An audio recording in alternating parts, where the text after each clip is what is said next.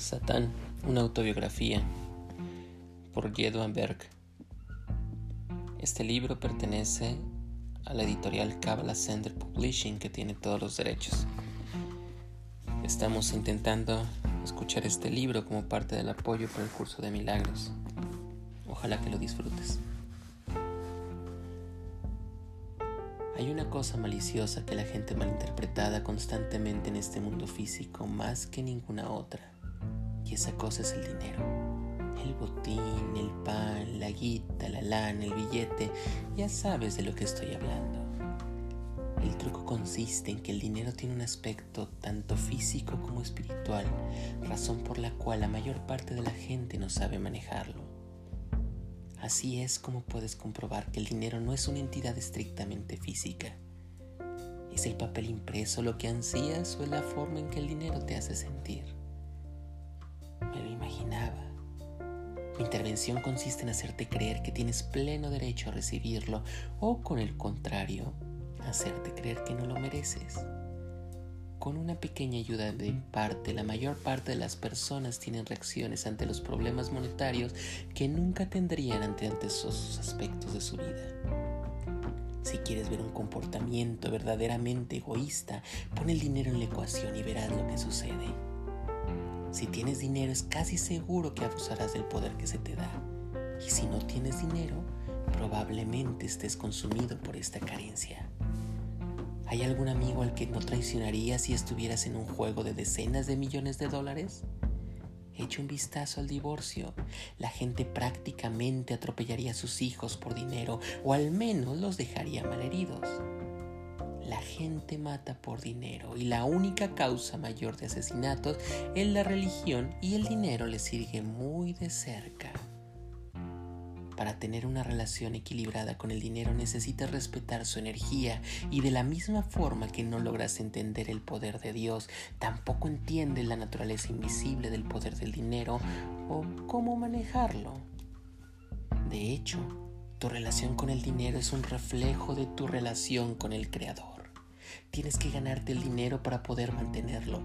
Por supuesto, te daré pequeñas cantidades de este aquí y allí para que sigas adicto a mí, pero el verdadero e inagotable sustento que estás destinado a tener es algo que debe de ser ganado y no puedes ganártelo hasta que lo sientas apreciarlo y en lugar de malgastarlo, acumularlo. Había dos, unas veces dos amigos, Samuel y José. Samuel y José crecieron juntos, se casaron al mismo tiempo, tuvieron hijos a la vez y desarrollaron sus negocios a pocas cuadras de distancia el uno del otro, hasta que un día Samuel tuvo que mudarse. Con el paso de los años, los dos amigos se hicieron muy ricos. Al cabo de un tiempo, una mala decisión comercial llevó a Samuel al borde del colapso financiero. Él no sabía qué hacer, así que decidió pedir ayuda a su viejo amigo José volvió a su ciudad natal y fue a llamar a la puerta de José y José respondió. Samuel le contó a José toda clase de historias. José dijo, entra mi querido y apreciado amigo, claro que te ayudaré, tomaré la mitad de mi riqueza material y te la daré. Es adorable este tipo, ¿no? Sam tomó el dinero y reconstruyó su negocio. Esta vez su imperio creció todavía más y de hecho se convirtió en uno de los hombres más ricos del país. Sin embargo, la fortuna no sonrió a José. Lo perdió todo. Y no mucho tiempo después de haber dado a Samuel la mitad de su riqueza, pero José estaba seguro de que Samuel... Cuando ambos se encontraron y José le pidió ayuda, Samuel dijo, desearía poderte ayudar, pero ahora mismo todo mi dinero está comprometido en inversiones. Lo siento, José. Y José le dijo a Samuel que lo entendía y regresó a su hogar. José se murió siendo un hombre pobre, pero gracias a su generosidad y su corazón lleno de amor incondicional, los ángeles vinieron y se lo llevaron de estas dimensiones que antes mencioné. Un día fue testigo de una excepcional escena. José me vio atormentando un alma egoísta que había sido avara toda su vida y al mirar más de cerca reconoció el alma de su buen amigo Samuel. José le suplicó al Creador que le diera la oportunidad a Samuel, y gracias a la grandeza de José y su compasión por su amigo, el Creador accedió, pero yo pude intervenir por ocuparme de que sometiera a Samuel a una prueba extremadamente importante. Tanto Samuel como Josué vinieron a este mundo con cuerpos nuevos. Samuel se convirtió en un rico avaro que vivía en una colina y no compartía con nadie, y José se convirtió en un indigente cuyos huesos estaban frágiles por la malnutrición. Un día, José subió las escaleras de una lujosa casa de Samuel y llamó a su puerta, y Samuel abrió la puerta y José le suplicó Por favor, señor, ¿me puede dar algo de dinero para comer? Está loco, dijo Samuel, no sabe que yo nunca doy dinero a nadie. Salga de mi propiedad, mendigo loco, antes de que yo le dispare aquí mismo. José le rogó y le suplicó, pero no sirvió de nada. Yo tenía tanto dominio sobre Samuel que no podía penetrar nada de luz en él. Samuel sacó su escopeta y sin pestañear disparó al andrajoso mendigo. Le hice creer a Samuel que con eso había eliminado a una amenaza para la sociedad, pero su falsa moral era suficiente como para poder dejar a la oscuridad a toda la ciudad. Poco podía imaginar Samuel que era José, un amigo de una vida anterior, el que estaba luchando por darle su última oportunidad y que había fracasado miserablemente en la prueba. Así que verás, a veces cuando una persona nace en la riqueza no es porque sea buena y lo merezca, sino porque debe mucho y se le está poniendo a prueba. Ese hombre, Samuel, se había enterrado él mismo en un hoyo muy profundo con algo de mi ayuda de mi parte, y ahí es donde decidió quedarse, en medio de mi oscuridad. Así que escúchame bien porque esto es importante. El dinero que obtienes en este mundo no es tuyo, es una energía que se te entregó para que la administraras como un guardián. Es una herramienta que puede ayudarte a hacer lo que veniste a hacer aquí o puede lastimarte. Si tienes demasiado dinero, puedes volverte un esclavo de éste en lugar de dejar que se convierta en una fuente para dar. Tu lección en este caso consiste en ignorar tu codicia y de dar y en cambio, si tienes muy poco dinero, puede que pierdas tu conexión con el Creador porque estás luchando muy duro para poner comida sobre la mesa. Tu lección en este caso podría ser confiar en que Dios llenará los espacios en blanco. Nunca sabes exactamente cómo te ayudará el Creador para llevarte al siguiente nivel, pero puedes predecir con certeza que lo hará siempre. ¿Quién sabe qué oportunidad te hará hacia el dinero que necesitas para pagar la renta? Te torpezarás con pruebas que desafían tu relación con el dinero y con Dios, y de eso no hay duda, y no puedes permitirte echarlas a perder. Una eternidad en el paraíso es lo que está en juego aquí, amigo. Esta es tu llamada al despertar. Ay, por si lo estabas preguntando. Las almas sí regresan a este mundo físico una y otra vez hasta que hacen lo correcto. Algunas personas lo llamarán reencarnación y llames como lo llames, la rueda de la vida nunca deja de girar. Un alma nunca muere, solo cambia su forma según las formas que le quedan por hacer. Y créeme que Dios siempre te proporcionará las oportunidades necesarias para que tú completes tu trabajo. Dios es bueno con esto, así que eso puede significar una gran riqueza para ti o puede significar la pobreza. En cualquier caso, tú tienes la capacidad de cambiar tu destino y de esto se trata precisamente.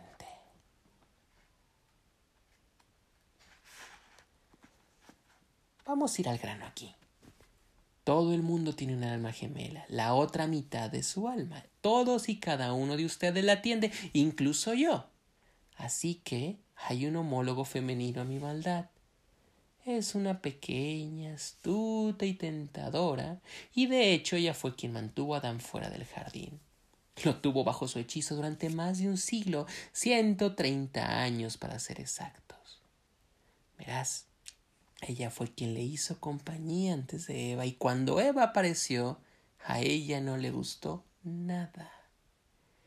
En la actualidad se manifiesta como la fuerza que anima a las mujeres a actuar egoístamente. Su trabajo consiste en tomar las vidas de los niños pequeños, especialmente cuando duermen. ¿Has oído hablar del síndrome de muerte súbita del lactante? Pues resulta que no es tan súbita. Ella trabaja como yo. Cuando percibe una apertura, entra a través de ella. Le gusta especialmente alrededor de hombres a quienes desafía con fantasías y pensamientos sexuales lascivos. Su trabajo consiste en asegurarte de que nunca encuentres a tu alma gemela y hará todo lo posible por garantizar que así sea. ¿Quién crees que está detrás de toda la industria de la pornografía? ¿Qué puedo decir? Si ella me hace sentir orgulloso. Tú fuiste separado de tu alma gemela justo al principio, lo cual significa que una parte crítica de tu trabajo espiritual aquí en la tierra consiste en que se redescubran el uno al otro. Las citas malas, las oportunidades perdidas, las relaciones insanas, y aquí es donde yo intervengo. Mi objetivo consiste en desgastarte hasta que te rindes. Esta es la prueba. ¿Te rendirás o seguirás buscando? Y si quieres pasar la difícil prueba, será mejor que mantengas tu enfoque en el premio. Digamos que tienes 29 años. Tu trabajo va bien y estás centrado en ti ascendiendo en la escalera corporativa. Por supuesto vas a tener cita de vez en cuando, pero he logrado convencerte de que encontrar el amor no debe de ser tu máxima prioridad. Tu carrera profesional es mucho más importante. Pero te estoy mintiendo.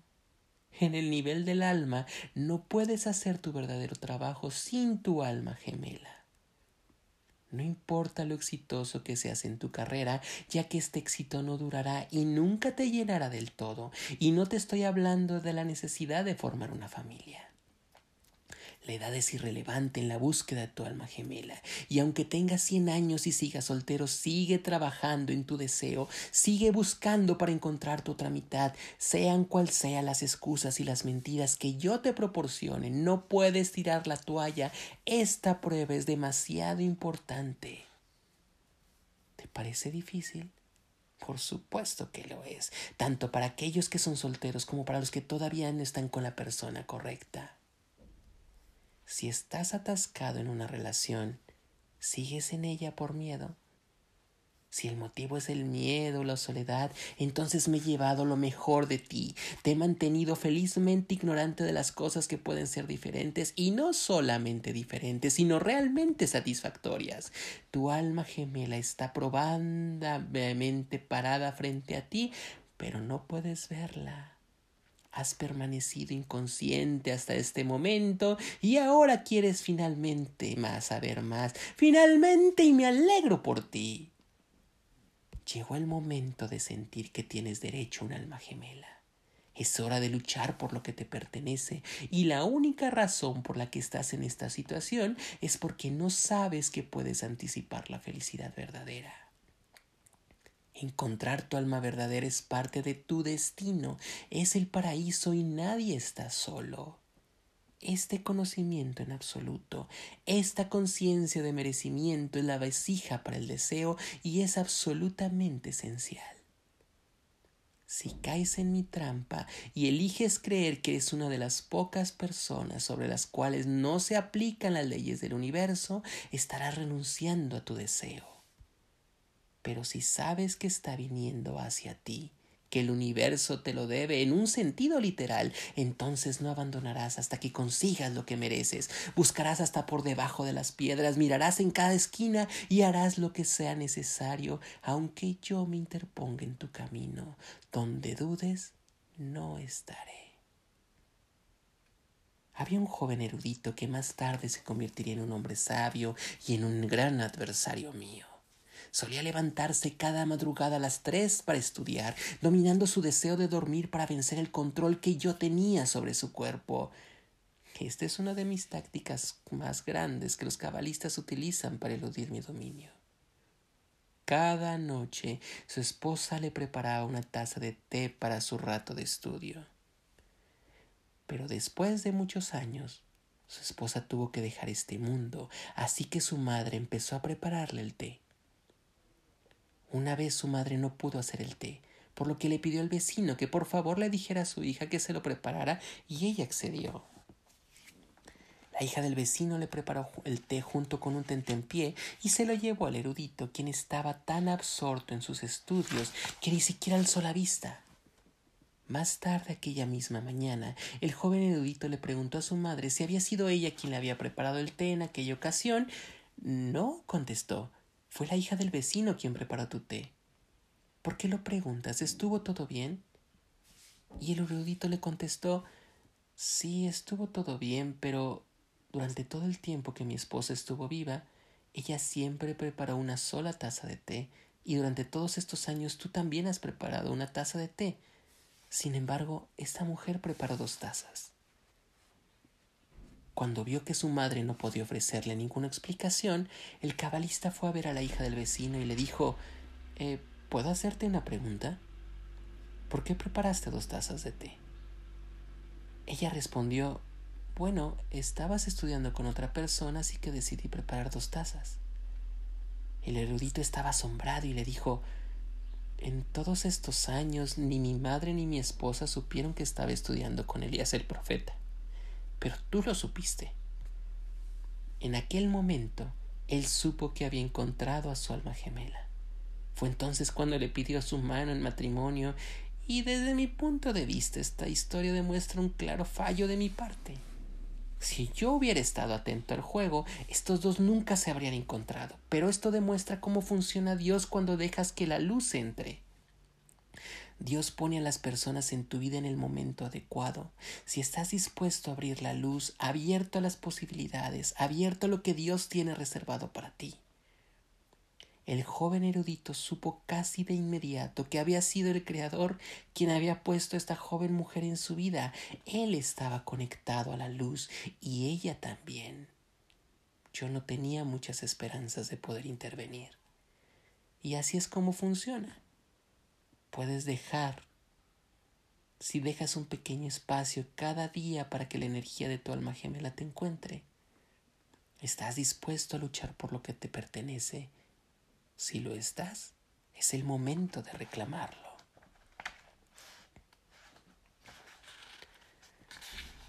Ahora recuerda que ya te lo advertí. Las pruebas pueden seguir viniendo y éstas pueden pillarte por sorpresa y requiere que te entregues totalmente tu alma. Eso suena algo como lo que yo te pediría que hicieras, ¿no es cierto? Dame tu alma. Pero en realidad no es así en el absoluto. Ni tampoco se trata de ningún tipo de ritual religioso. Se trata de recuperar tu vida y es una paradoja clásica. Tú te sueltas completamente y a cambio obtienes el control total. Para derrotarme y convertirte en mi amo en lugar de al revés, debes de estar dispuesto a esforzarte al máximo por algo. Sé que estás acostumbrado a servirme a mí y a tu ego y harías todo por salvar tu ego, ¿verdad? Pero ahora necesitas estar dispuesto a hacer cualquier cosa para salvarte a ti, a tu auténtico yo. Para convertirte en un amo necesitas convertirte en un sirviente. Entonces todo lo que el universo te lanza se convierte en una oportunidad y de esa forma no tengo fuerza ni influencia sobre ninguno de tus pensamientos o acciones. La conciencia de sirviente es el polo opuesto de la conciencia de víctima, es la entrega total. Las víctimas se resisten a todo lo que les sucede y lo que sienten que les están haciendo. Alguien que se entrega dice, ¿sabes qué? Hay algo que yo pueda hacer en esta situación, voy a ver qué puedo encontrar. Una persona que aprecia cada oportunidad nunca es una víctima y por lo tanto nunca se siente desgraciada. La entrega total equivale a la felicidad total y por supuesto yo intentaré convencerte de que la vida es un asco y que Dios te persigue, pero cuando no me escuchas recuperas el control. Aquí es donde se equivocan los terroristas suicidas. Para acercarte a tu Dios no tienes que hacer explotar un autobús, sino que transformas tu conciencia. Simplemente entrégate a Dios y será mía quien dejes atrás y no necesitarás ningún tipo de dinamita. Pero como ocurre con el resto de mis consejos para ti, es más fácil la teoría que la práctica. De eso se trata, ¿verdad? Si en estas pruebas no hay crecimiento, cuando las cosas no salen como quieres, cuando el dolor, la enfermedad o la frustración entran en tu vida, tienes que hacer una elección entre estancamiento o crecimiento. Puedes elegir ser una víctima o puedes entregarte al proceso.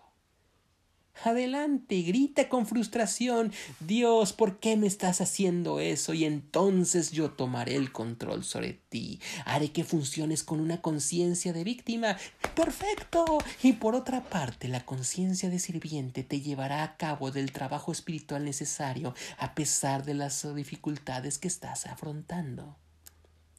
Lo haces sabiendo que el Creador está ahí, aun cuando parece que Dios te ha dejado abandonado. Logras superar este desafío cuando sabes que no tienes la perspectiva que tiene el Creador y lo haces a pesar de mí.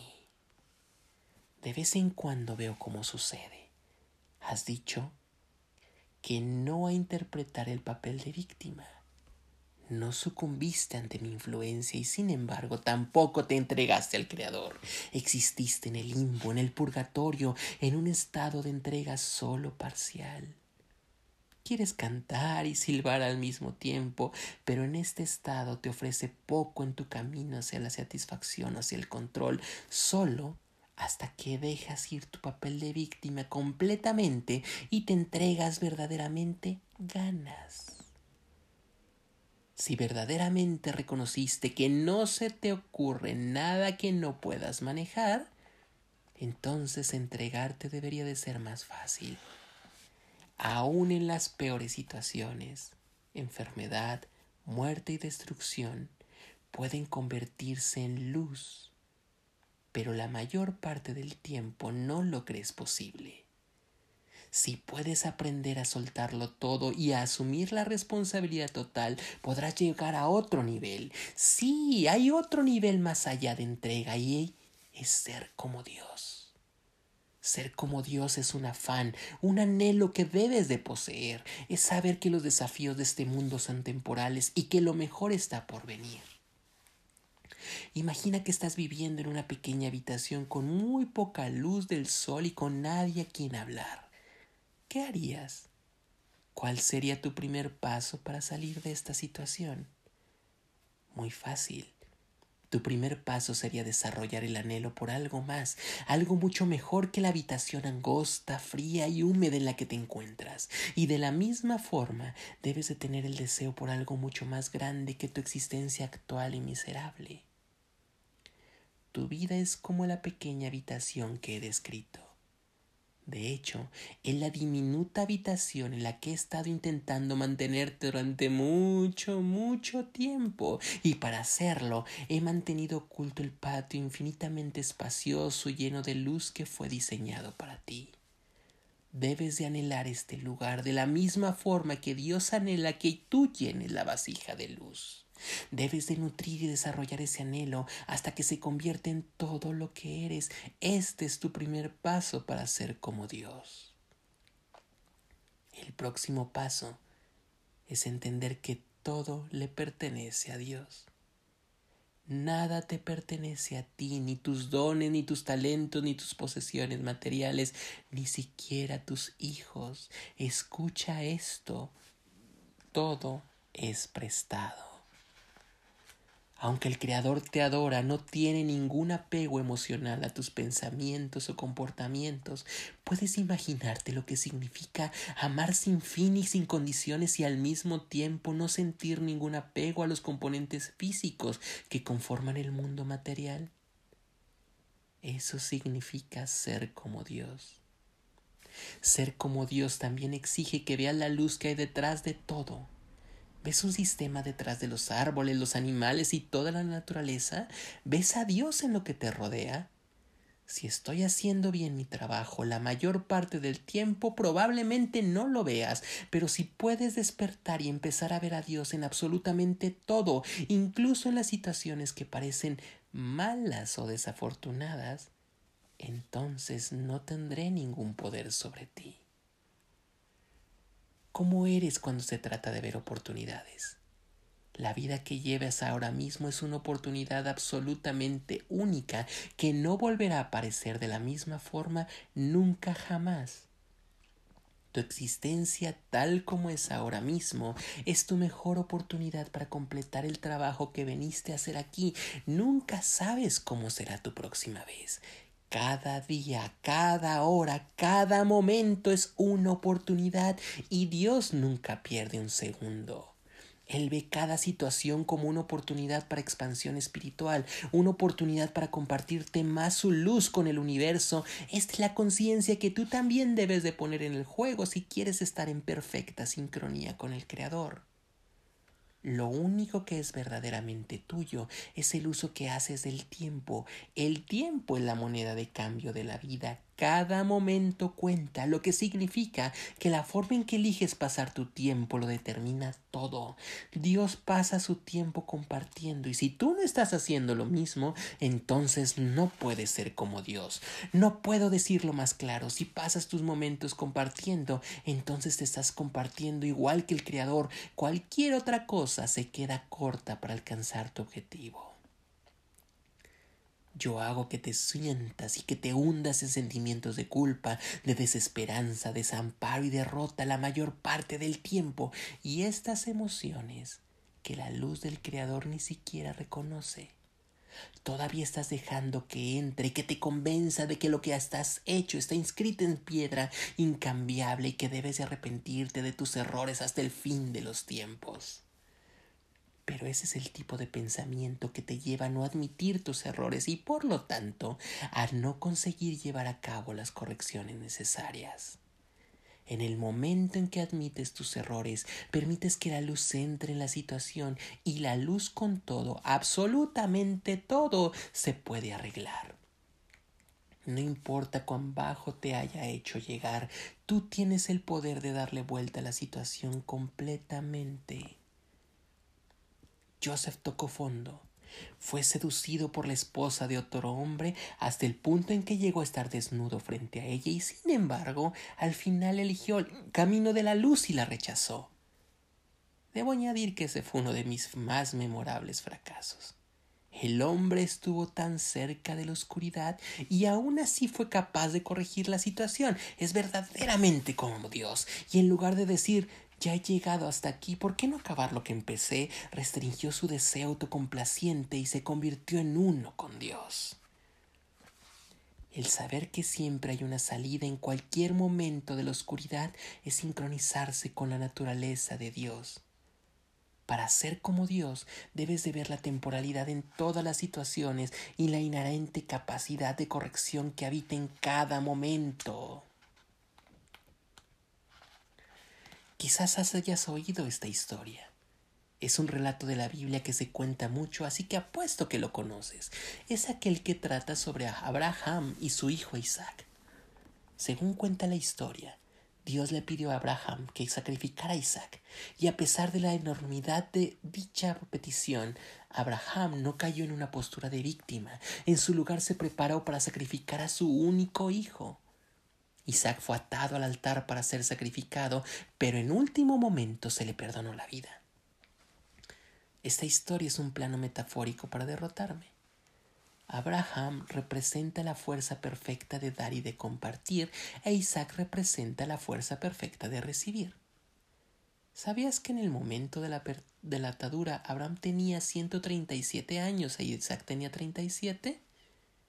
¿Crees que un hombre de 37 años de edad hubiese permitido que su anciano padre le cortara el cuello? Por supuesto que no. Esta historia es solo la forma en que Dios transmite un mensaje sin tener que decírtelo palabra por palabra. Y si Dios te lo dijera directamente, no tendrías la oportunidad de ganártelo por ti.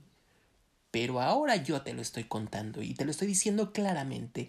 Para vencerme necesitas que la fuerza de compartir se una con la de recibir.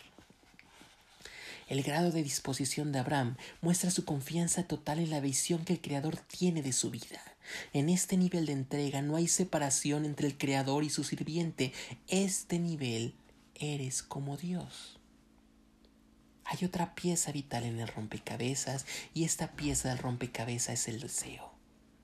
Cuando una persona desea algo, hará una de estas cuatro cosas.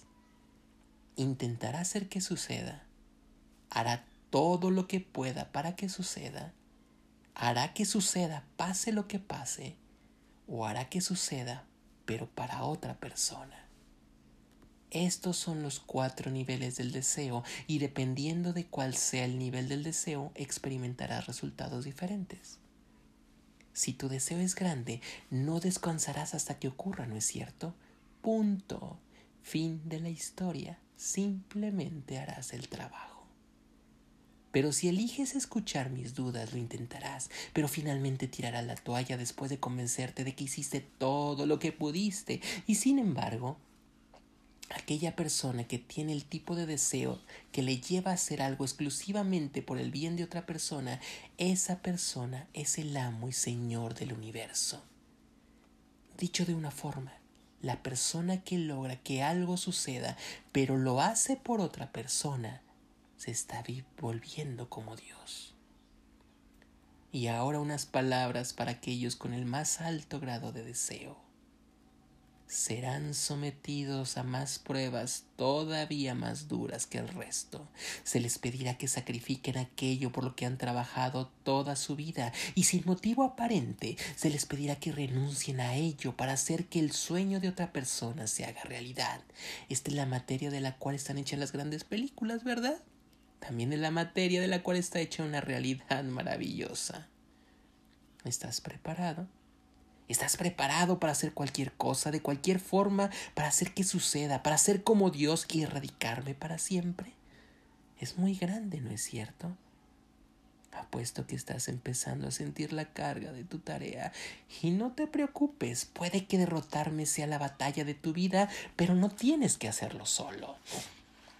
En realidad, para llevar a cabo las peticiones de Dios, necesitas a alguien a tu lado, alguien que te cubra la espalda, por decirlo de alguna forma. Todo empieza con un amigo o una pareja, una persona con la que puedas contar pase lo que pase, y tener este tipo de relación en tu vida es el arma definitiva contra mí. Cuando me enfrento a una asociación de esta magnitud, pierdo toda mi influencia por completo. Había una vez un rey que gobernaba con su reino con mano de hierro, y tenía una buena razón para hacerlo, pues la mayoría de sus súbditos eran completamente corruptos, eran unos sinvergüencias despiadados que solo velaban por su propio beneficio. Un día, un hombre llamado Natanael fue atrapado mientras robaba una manzana. En realidad Natanael no fuera una mala persona. Nadie de ustedes lo es, y robar de los demás no formaba parte de su naturaleza, pero después de vivir durante tantos años entre villanos, simplemente se entregó a mí, su instinto egoísta, y en aquella sola ocasión. Lamentablemente escogió un mal momento para cometer el error. El rey decidió utilizar a Natanael como un ejemplo para enviar un mensaje al resto del pueblo y por ello lo sentenció a muerte. Natanael aceptó su destino sin quejarse. Después de todo no podía culpar a nadie más que a sí mismo, así que adoptó la conciencia de víctima. Cuando el rey le preguntó si tenía un último deseo, él contestó que sí. Natanael preguntó si podía tener tres días para concluir algunos asuntos pendientes de su vida. Tenía que pagar unas deudas, devolver varios favores personales y quería despedirse de sus seres queridos. Pensaba que tres días serían suficientes para poner en orden sus cosas. El rey, impresionado por la simple aceptación de su destino y por el sentido de responsabilidad de Natanael, quiso concederle su último deseo, pero había un problema obvio. Si te concedo libertad temporal, dijo el rey, no tengo ninguna garantía de que regreses para cumplir tu sentencia. Natanael comprendió el dilema del rey. Tengo una idea, contestó Natanael. Suponga que le pido a un buen amigo que me sustituya hasta mi regreso. Si llego tarde, podré ejecutar a mi amigo en vez de mí. El rey se rió y dijo Si encuentras a alguien que esté dispuesto a ocupar tu lugar, te concederé los tres días. Pero si llegas un solo minuto tarde, puedes seguro que colgaré a tu amigo. Natanael le pidió a su mejor amigo, un tendero llamado Simón, que ocupara su lugar. Simón conocía a Natanael desde que eran niños y lo amaba y lo respetaba como un hermano, así pues Simón dijo que sería un honor para él entrar en custodia temporal por Natanael. Mientras Simón era esposado y detenido, Natanael se fue recorriendo para finalizar sus asuntos. Recuérdalo bien, le gritó el rey. Si llegas un minuto tarde, colgaremos a tu mejor amigo. Pasó un día, luego dos más, y Natanael no había regresado. El rey ordenó que llevaran a Simón a la horca y el verdugo le colocó la soga alrededor, luego la apretó y le tapó la cabeza con una capucha. Entonces, en aquel preciso instante se escuchó un grito en la distancia Deténganse, deténganse, he regresado. Era Natanael. Por favor, se lo suplico, gritó Natanael al rey, quítele la soga, es mi destino y no el suyo. Pero el rey le contestó Has llegado una hora tarde. A Natanael le faltaba el aliento y casi no podía hablar. Déjeme explicarle, Su Majestad. Mi caballo se quedó cojo y me vi forzado a correr de vuelta hasta aquí, por eso he llegado tarde. Yo soy quien debe morir y no mi querido amigo. Mientras el verdugo le quitaba la capucha a Simón, éste empezó a gritar Eso no es verdad. Soy yo quien debe morir hoy. Teníamos un acuerdo. Además, no podía quedarme mirando mientras tú, mi mejor amigo, mueres delante de mis ojos. Tampoco podría soportar vivir sin mí. Viviste, llegaste tarde y por lo tanto seré yo quien muera hoy. Los ojos de Natanael se llenaron de lágrimas. Se lo ruego, Su Majestad, no le escuche. No deje que mi mejor amigo muera. No podría vivir sin él, más de lo que él no podría vivir sin mí. Yo fui el sentenciado inicialmente a su muerte y no Simón, y le ruego que proceda con mi ejecución. Mientras Simón y Natanael continuaban discutiendo acerca de quién debería morir ese día, el rey estaba comprensiblemente desconcertado. En un reino de villanos el reino estaba acostumbrado a presenciar semejantes actos de generosidad y de amistad incondicional y sin embargo debía tomar una decisión. La justicia debía impartirse según las leyes del reino. He alcanzado un veredicto final, anunció el rey. Ninguno de los dos morirá, pues soy consciente de que sea quien sea el que muera hoy, estaría matando a dos hombres. La sentencia original dictaba la ejecución de un solo hombre y por lo tanto me veo forzado a liberarlos a los dos. ¿Qué mejor ejemplo de una amistad inquebrantable que una entrega completa de hacer lo que sea necesario, de una conciencia de víctima inexistente? No había ni una sola traza de interés propio dentro de los corazones de estos hombres, eran intocables. Solo tenían en cuenta el bienestar del otro sin ninguna condición y sin ningún compromiso. Ambos asumieron la responsabilidad total de sus circunstancias y estaban dispuestos a llevar a cabo el sacrificio máximo por el otro. Al hacerlo, los dos hombres se convirtieron en uno solo y fueron capaces de erradicar la muerte de sus vidas y además el rey les pidió ser su amigo. Por lo tanto, el asumir total responsabilidad al estar presente con tus circunstancias y al estar plenamente para otra persona, te vuelves inmortal y esto hace que seas uno con Dios y en mi caso mi herramienta favorita, el ego, deja de tener poder sobre ti. Cuando das el 100% a otra persona, Literalmente las dos se convierten en una y deja de haber espacio para que yo ponga en práctica mi magia oscura.